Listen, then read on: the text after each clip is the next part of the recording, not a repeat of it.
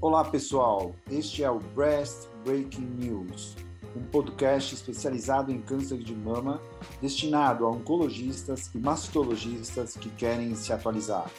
Toda semana eu, Silvio Bromberg, mastologista titular do Centro de Oncologia do Hospital Israelita Albert Einstein e da BP Mirante, e o Dr. Daniel Jimenez, oncologista clínico da rede Oncoclínicas, iremos discutir artigos que foram destaque nas principais publicações médico-científicas sobre câncer de mama.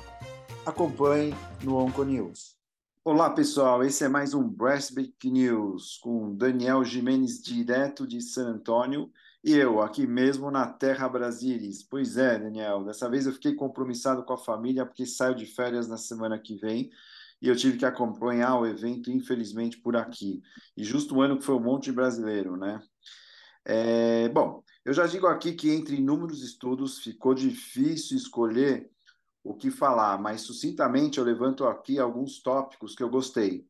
Porém, deixo claro que a ideia será levá-los a lerem esses estudos e todos os outros, ou seja, olhem depois com calma e tempo o material publicado, porque eu acho que sempre vale a pena. Esse simpósio, sob o ponto de vista cirúrgico, eu acho que ele foi bem importante. Ele enfatizou assertivamente vários pontos deixando claro que ainda temos alguns pontos de controvérsia, assim como colocou um ponto final em outros. E assim eu vou começar destacando a primeira controvérsia apresentada de cara como a questão do conceito de margem livre para o carcinoma adultal in situ.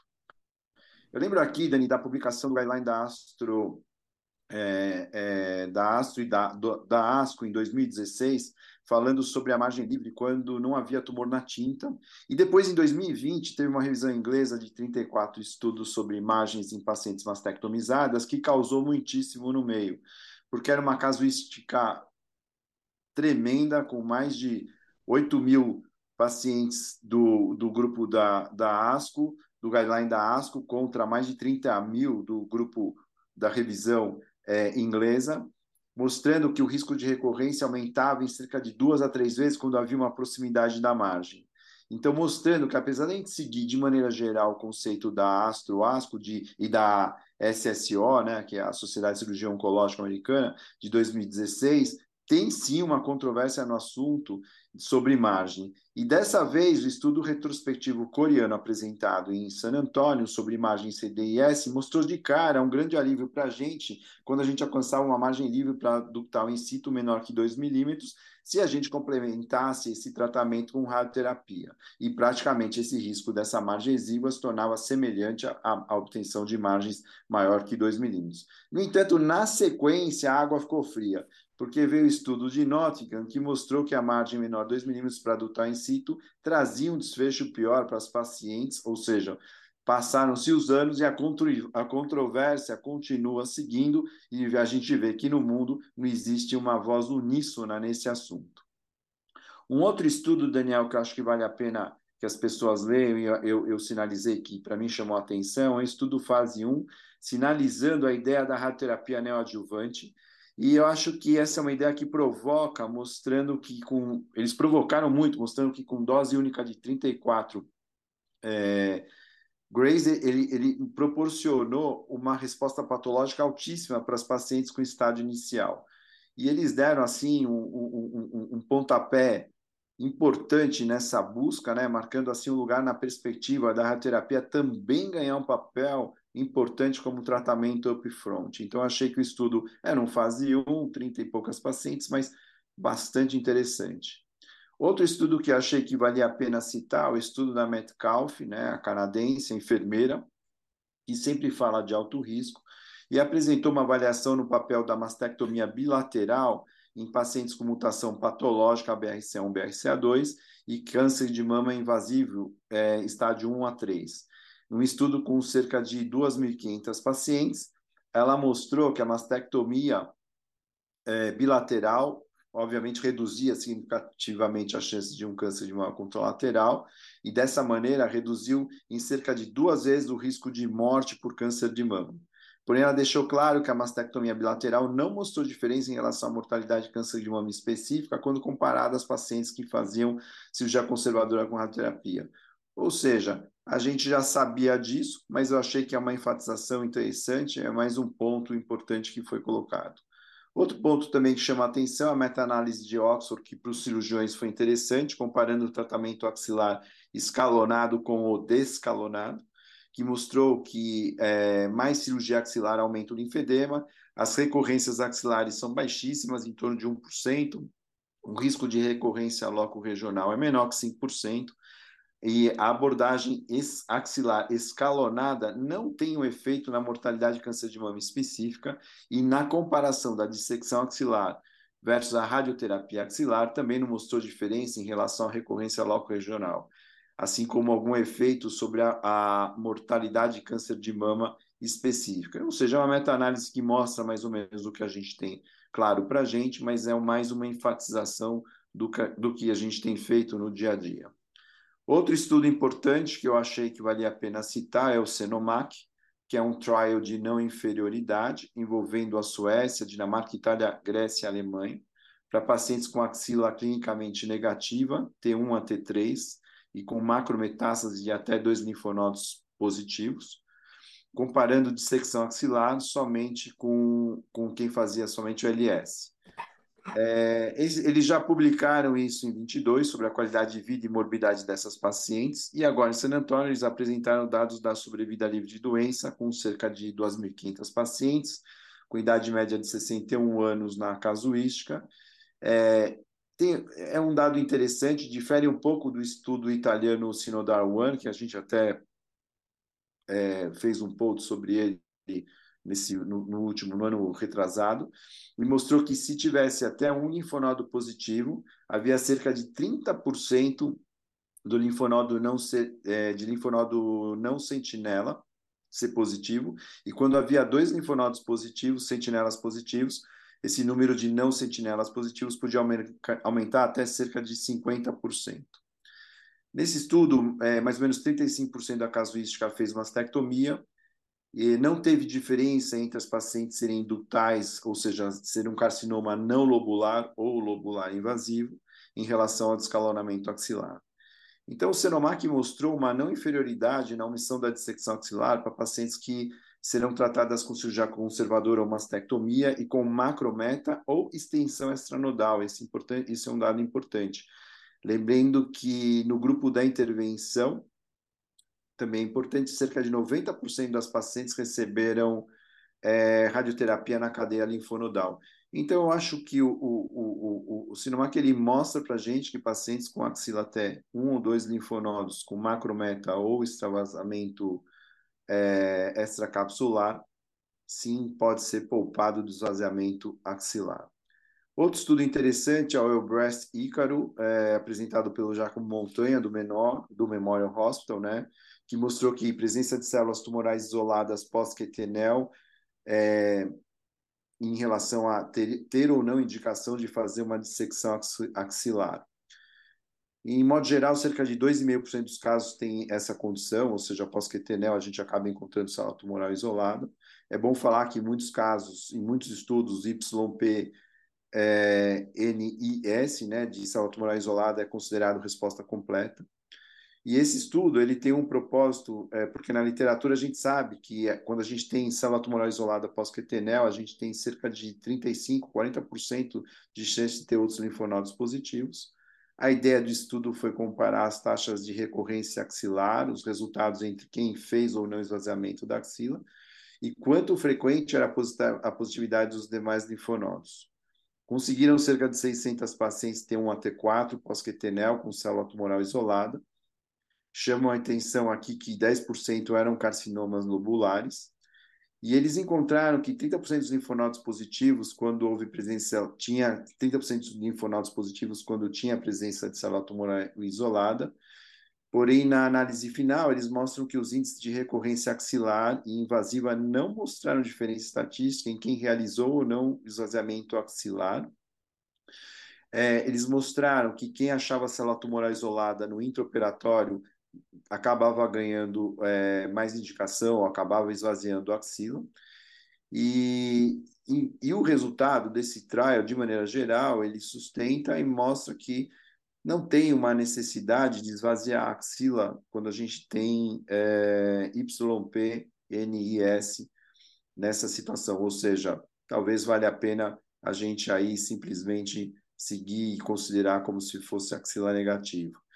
Tem uns comentários que foram feitos depois pela é, Elizabeth Mittendorf sobre essa questão, e o mais importante é que as pacientes HER2 puras né, e triplo negativos, é, a gente precisa precisaria realizar em pacientes com PCR na mama 100 secções axilares para encontrar cinco macrometas.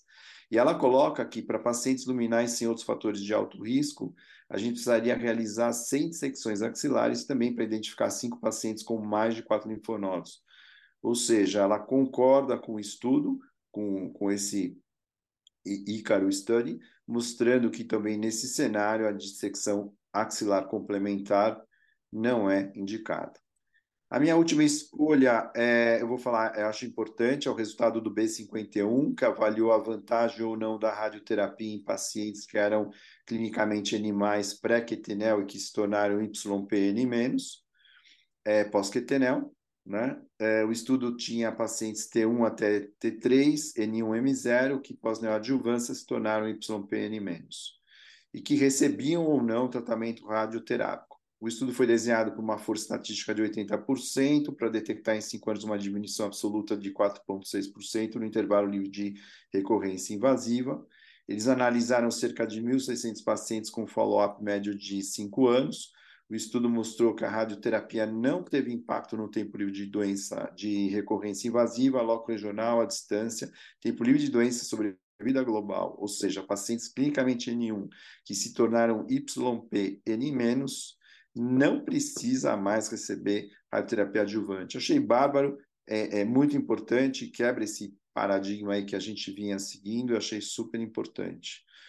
É, por último, eu quero citar um trial prospectivo multicêntrico de descalonamento é, de radioterapia, que é o IDEA, é, eles selecionaram pacientes com 50 a 70 anos que realizaram cirurgia conservadora, tinham margens mais, maiores que 2 milímetros, axila negativa, eram luminais e tinham um oncotype menor que 18. Ou seja, pacientes de baixo risco. Eram 186 pacientes que iam fazer tratamento endócrino por 5 anos e não iam fazer radioterapia. A idade média foi de 62 anos, o tamanho tumoral médio de 1 centímetro, um recurrence score médio de 11 e um follow-up médio de 5 anos.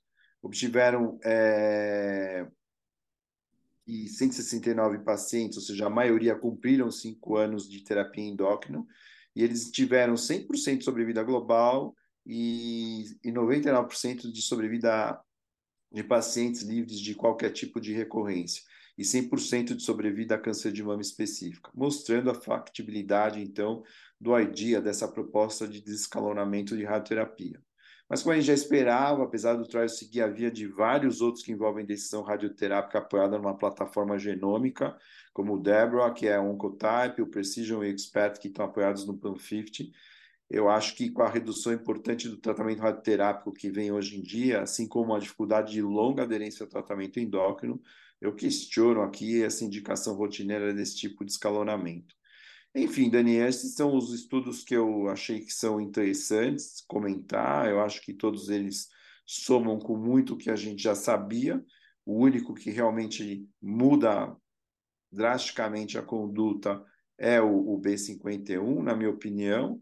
O outro que também é o Elbreast, o Icaro Study, né, que eu achei que também a gente fica mais sossegado em YP é, é, YPNIS, a gente não precisa mais abordar a axila. Então, acho que isso deixa a gente tranquilo. Dani, tem algum bom outro dia. que você achou legal aí, ou, ou, ou tá bom Não, esse? eu acho que você, você, colocou muito bem, e foi assim, na realidade, San Antônio é, sempre ficou muito na parte clínica e biológica, e cirurgia sempre pintava, um estudou outro, rádio, mas esse ano se destacou demais tanto que teve praticamente uma manhã inteira desses estudos que se apresentou, foi fantástico. Eu acho que muito cirurgião que foi ficou muito feliz, né? Que, que poxa, falou, pô, né? Não, não vim para um vir, para San Antônio só ver droga e, ou ratinho não é fácil, né? É. é, que já se destaca muito pela American Association of Cancer Research, que tem um, uma influência muito grande. E, enfim, e o formato mudou um pouco, Silvio, porque agora são apenas três sessões gerais de apresentação oral, e depois, sempre no período da tarde, tem a, sessões educacionais que destoam das antigas, que são agora excelentes. Eu recomendo, está online, dá para assistir, são aulas assim primorosas, assim, os temas diversos. Esse, olha, teve uma mudança boa, sabe? Assim, o pessoal falou, ah, mas não tem tanta sessão oral.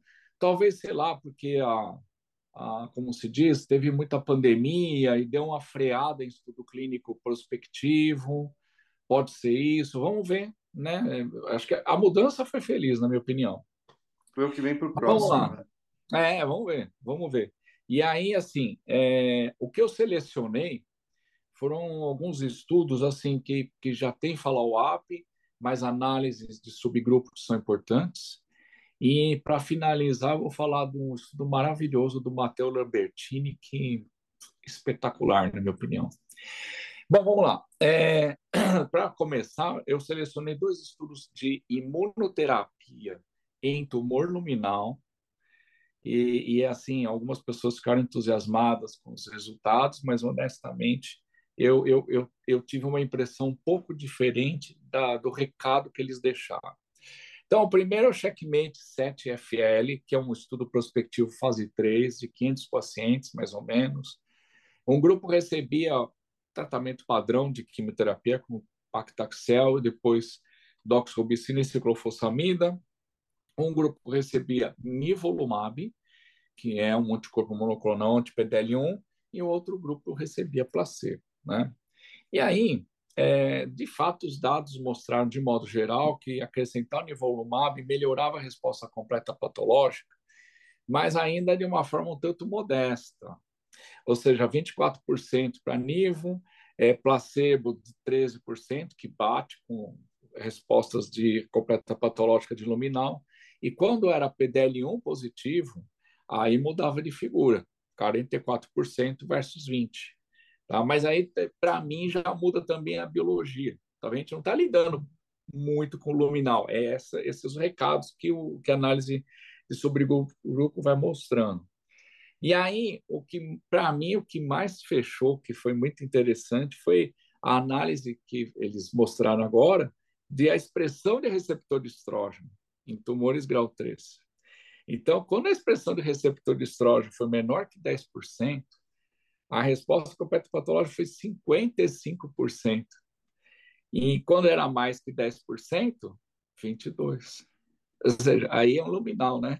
Então, uma, e uma diferença de 27 pontos percentuais no grupo com receptor estrógeno negativo. Então, a impressão que ficou para mim é que não é que é bom para luminal, é bom para luminal que expressa mal o receptor de estrógeno, que no final das contas deve ser um basaloide, deve ser um tipo negativo de fato. Se bobear, é só pedir uma revisão de lâmina e um abraço, né? é isso aí. Então, entendeu? E aí o Keynote 756 veio na mesma balada, foi até interessantíssimo, foi, foi muito feliz a escolha da sequência da apresentação dos estudos, meio querendo dizer, ó, eu estou dando uma dica, né? E o comentarista bateu em cima disso. Tá? O, só que o Keynote era mais robusto. Eram 1.278 pacientes e o mesmo desenho, só que em vez de nivo, o pembro, um grupo placebo e um grupo é, com o pembrolizumab. O endpoint primário, resposta completa patológica, e os dados são muito parecidos. Inicialmente, 24% para pembro e 15% para o grupo placebo, ou seja, quase idêntico o resultado do Keynote ah, perdão, do checkmate. E aí, a mesma coisa, é, é interessante, só que aí a, o CPS, para mim, é muito mais sofisticado do que só dosar o PDL1. Né? Então, quanto maior o CPS, maior a chance de resposta completa patológica. Só coloquei aqui 10 e 20, mas o, os valores anteriores também têm um impactozinho. Então, CPS maior que 10, resposta completa patológica foi para 42 ou seja, de 24 foi para 42. E CPS maior que 20 foi para 53. Ou seja, bate muito com os resultados também do checkmate, né? dando a impressão, ó, se o tumor é expressor de PDL1, não, não é luminal, provavelmente. Não é um luminal expressor, é que acho que a biologia é diferente. Posso estar enganado, mas é uma impressão. E agora bate mais ainda com o mesmo resultado do, do estudo do checkmate, com a expressão de receptor estrógeno. Quando era menor que 10%, foi para 57% a resposta patológica. E quando era maior que 10%, ou seja, um luminal, ou pelo menos mais luminal, boicotou totalmente o resultado, foi para 27%. Aí foi, uma, foi um dado interessante que quando é, pegou o PDL1 menor que 1, ou seja, nada de PDL1, olha só o resultado, Silvio. É, mesmo estrógeno maior que 10%, tá? Estrógeno maior que 10%, ou seja, um luminal de fato. É, pembro deu 7,2% de resposta completa patológica e sem pembro 2,7%. Ou seja, tá na cara que, que, que você está lidando com uma doença que, que é luminal, entendeu? Ou seja, você, é, não é que ele funciona para luminal, é que a gente está começando a encontrar nos luminais um perfil basaloide que talvez seja favorável fazer pembro. Mas aí eu acho que hoje eu já até faço, às vezes, isso daí. Às vezes vem uma paciente com estrógeno 10, 15%, progesterona negativo, HER2 negativo, um QMA7 bombado. É óbvio que é um triplo negativo. É ou, ou triplo negativo, como queira chamar, mas é óbvio que ela vai se beneficiar de um, de um regime mais potente com a imuno, né? Então aí você pede, você, você justifica para o convênio, ó, isso aqui é um perfil triplo negativo. Hoje a gente pede revisão de lâmina, espera o retorno, e eu já peguei essa situação que de fato não era receptor estrógeno positivo, era negativo, ou a gente pede, sabe o quê?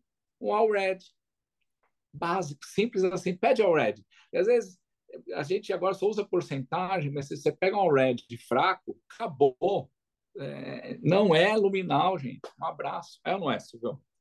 Daniel, então você acha que essas drogas, então, isso não vai ganhar aprovação, pelo menos por enquanto, né? Ah, Você acha que vai? Ó, se eu tivesse que apostar, não. Eu acho que eu acho que é interessante a, a, a mensagem. Ó, você tem um estrógeno fraco, você ainda quer chamar de luminal, mas cuidado. Ele não é luminal e ele merece atenção para a imunoterapia. Essa é a mensagem. Agora, aprovação para luminal? Não, acho que não. Sei lá, não sei se eu estou muito fora da, da curva aí, sei lá, né? sei lá. Bem, enfim, vamos lá. Agora, aí teve algumas atualizações de follow-up, duas, Nathalie, né, que estava todo mundo esperando, e o, o Caterine também, mas depois eu te falo, Caterine. Bom, do Nathalie, a atualização de follow-up, muita gente estava esperando, só lembrando o desenho do estudo, eram pacientes com luminais, com receptor de estrógeno positivo, HER2 negativo, é, que tinham um, um, uns critérios de inclusão um pouquinho diferentes do, do Monarquim, que era 2A, com axila negativa, mas tinha que ser grau 2 ou, ou um QMA7 maior ou igual a 20%, oncotype maior ou igual a 26%, ou uma via genômica de alto grau, ou seja, de alguma forma é, detectando que não era uma doença 2A simples, ou um grau 3 histológico. Aí também caía dentro do 2A, T1, N1 também caía dentro do 2A, poderia ser recrutado para receber, é, para participar desse estudo. 2B, até N0, tipo um tumor enorme, né, um T3 N0, ou até um T2 N1, e estadio 3, que na minha opinião é o melhor foco, poderia até ser N0, mas N1, N2, N3 e uma amostra muito boa de 5.100 pacientes. É, a randomização era um para um, riboletrozol ou letrozol e placebo, se fosse pré-menopausa, gozerelina. A, a polêmica que todo mundo questiona desde a ASCO é a dose do ribociclib de 400 em vez de 600 miligramas, só que ao contrário de assim para compensar ou de uma certa forma para ter uma uma maior cobertura da, das células poderiam estar em dormência, em vez de dois, fazer três anos. Tá? E aí, o, o, o que aconteceu nesse follow-up, nessa atualização, só 20% dos pacientes estão em uso do ribo, 78 interromperam já. É, completaram três anos, 42% dos pacientes, isso é um, um ponto para ser questionado, e uma descontinuação precoce de 35%, que, que olha, eu vou falar, isso é coisa de protocolo, porque na vida prática, a coisa mais difícil do mundo é a gente suspender um tratamento de doença metastática. Às vezes, esse paciente é sete anos, em resposta completa, com inibidor de ciclina, não rola nada. Então, eu acho que assim já tem essa, o pessoal já tem essa impressão aqui no Brasil que o compliance das pacientes é maior e eu acho que talvez os oncologistas clínicos te, talvez tenham mais facilidade para tocar efeito colateral, é, mudança de dose, ou seja, é ter um pacto dos dois lados, do médico e do paciente, de não parar o tratamento. Né? Mesma coisa eu falo para o Monarquia. Essa taxa de descontinuação do Monarquia também é muito maior do que na vida prática.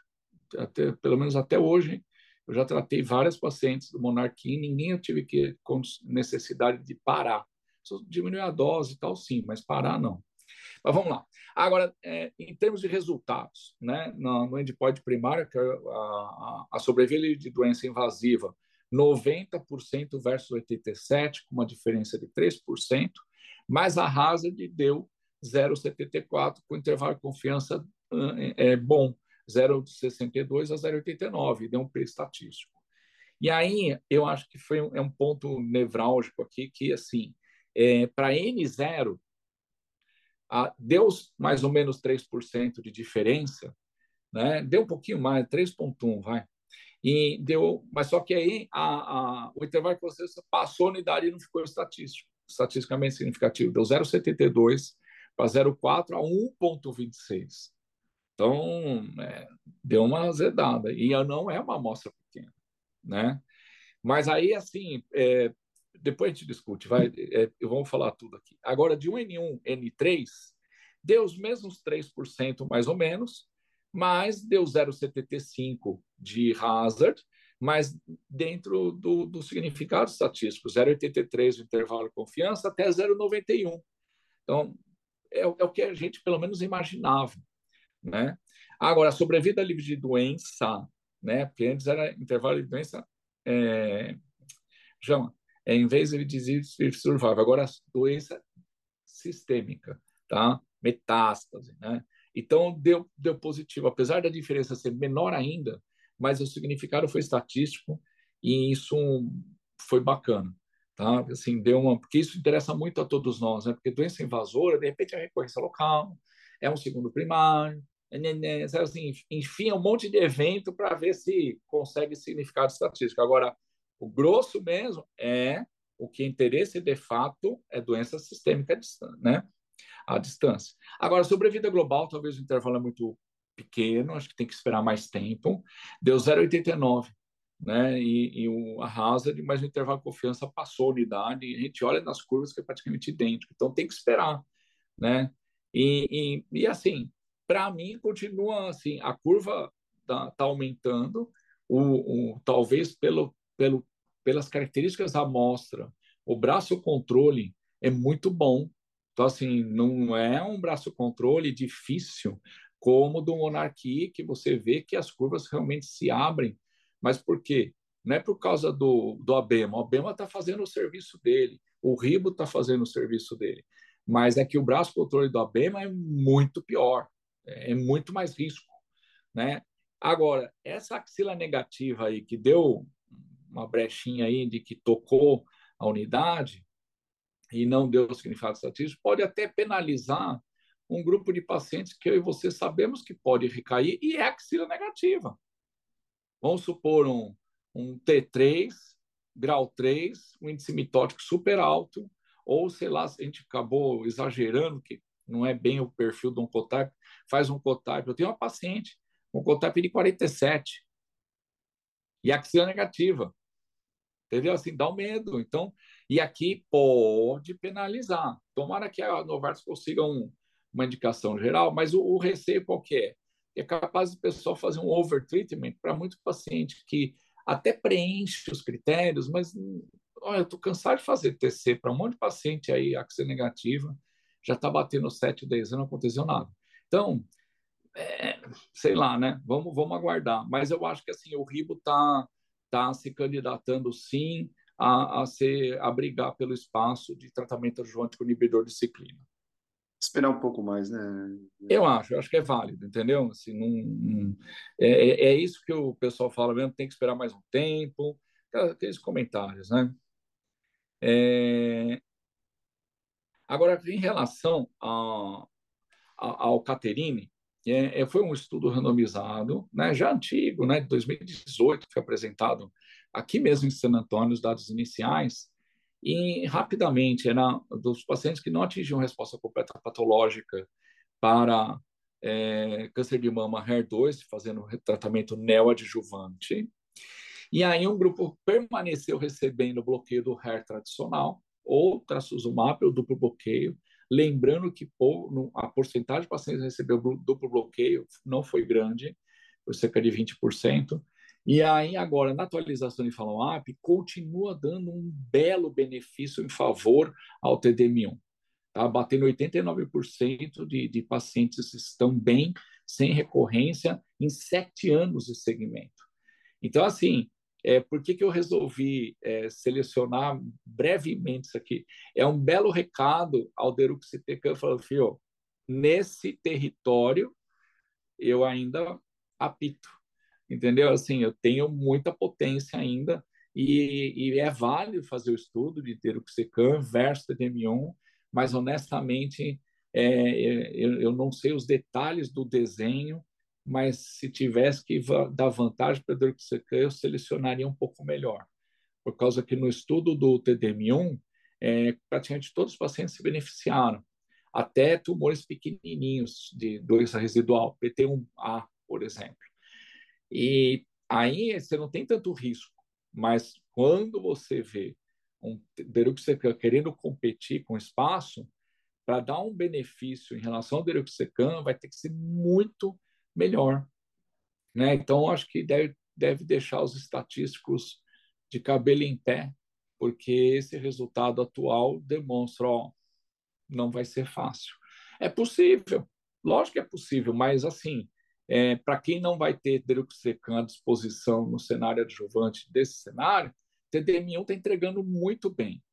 Está entregando muito bem mesmo. É, assim, é até é legal a gente ver uma atualização de follow-up, inclusive parabenizando o Max Mano, que é o segundo autor do, do, do, do Caterine, que eu achei muito legal, ele lá, né, assim, como segundo autor. E é um estudo emblemático, é muito bacana, porque praticamente é o único né, a, a, nesse, nessa estratégia. Então é bacana. Agora, para finalizar, é, eu queria que, também citar o estudo do Matteo Lambertini, que estava falando da atualização do positivo, tal, assim, coisas que a gente já meio que sabia, tal. Agora, quando ele subiu para falar esse estudo, que é de gestação após câncer de mama em pacientes jovens com BRCA germinativo mutado, né, tanto o BRCA1 o BRCA2, e ele é, é, é, um estudo de corte extraordinário, por causa que foram 78 centros de 26 países, quatro continentes. Olha só o que, que esse homem conseguiu, o que, que esse moço, né, que é um menino, ele é, nossa, ele é muito legal. E aí ele conseguiu recrutar uma amostra enorme de pacientes, praticamente 5 mil, é, 4.730, porque inicialmente era 5 mil e pouco, mas aí com os critérios de exclusão fechou para 4.732 eram pacientes tá, de 1 até 3, de janeiro de 2020 a dezembro de 2020, é, 2000 até dezembro de 2020, pacientes com menos de 40 anos e, óbvio, mutação germinativa BRCA. E ele conseguiu recrutar 4.732 pacientes com mutação germinativa, gente. É impressionante, sabe? Porque não é fácil. Aí, Dessas 4.700, 659 tiveram gestações e 4.073 sem gestação. Tá? E assim, o que foi interessante é que em 10 anos foram 22% da amostra que atingiu esse objetivo. E aí, para finalizar, porque ele teve vários endpoints, mas o que eu quero mais destacar é a sobrevida livre de doença. Ele já tocou no ponto nevrálgico. E aí, vai, vai impactar ou não vai? Né? E Silvio deu um resultado muito provocativo, tá? a hazard ratio foi 0,63, com intervalo de confiança muito justo, né, dado até o tamanho da amostra, de 0,53 a 0,74. Sim, impressionante, né? E a sobrevida de câncer de mama específica baixou mais ainda a hazard, que aí já, né, tudo bem, coloca outros critérios, outros eventos, mas foi de 0,43 com 0,30 a 0,63. É impressionante.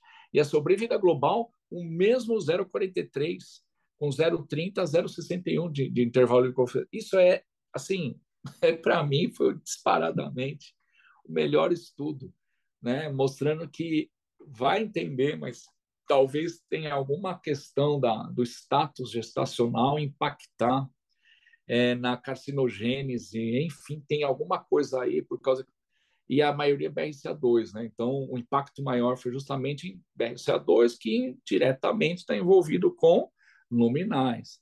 Então, talvez é isso que pegou, né? Mas é impressionante. É impressionante o resultado. É, já está publicado no JAMA Color. Não, no JAMA, não é JAMA Color, no JAMA. No JAMA ele, ele mostrou lá a publicação é, e está fácil de é, baixar pela, pelo, pela internet o PDF para ler, que eu recomendo a leitura.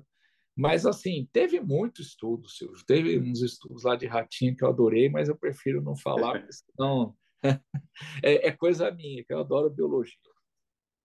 Muito bom, Dani. Eu acho que a gente conseguiu dar um panorama geral, né? Acho que o objetivo é mesmo que as pessoas busquem o material, porque é muita coisa, então, para ver com calma, né? É, eu acho que a gente vai encerrando o nosso ano por aqui. Acho, que a gente cumpriu com excelência a nossa meta em 23, né? Com muito artigo comentado, muita atualização, muita provocação, né? Eu acho que foi bom, Dani, mas infelizmente eu sei que você vai ter que dar uma é. notícia é. aí para gente, para os nossos seguidores. Dani, o que, que você tem para é uma... contar aí?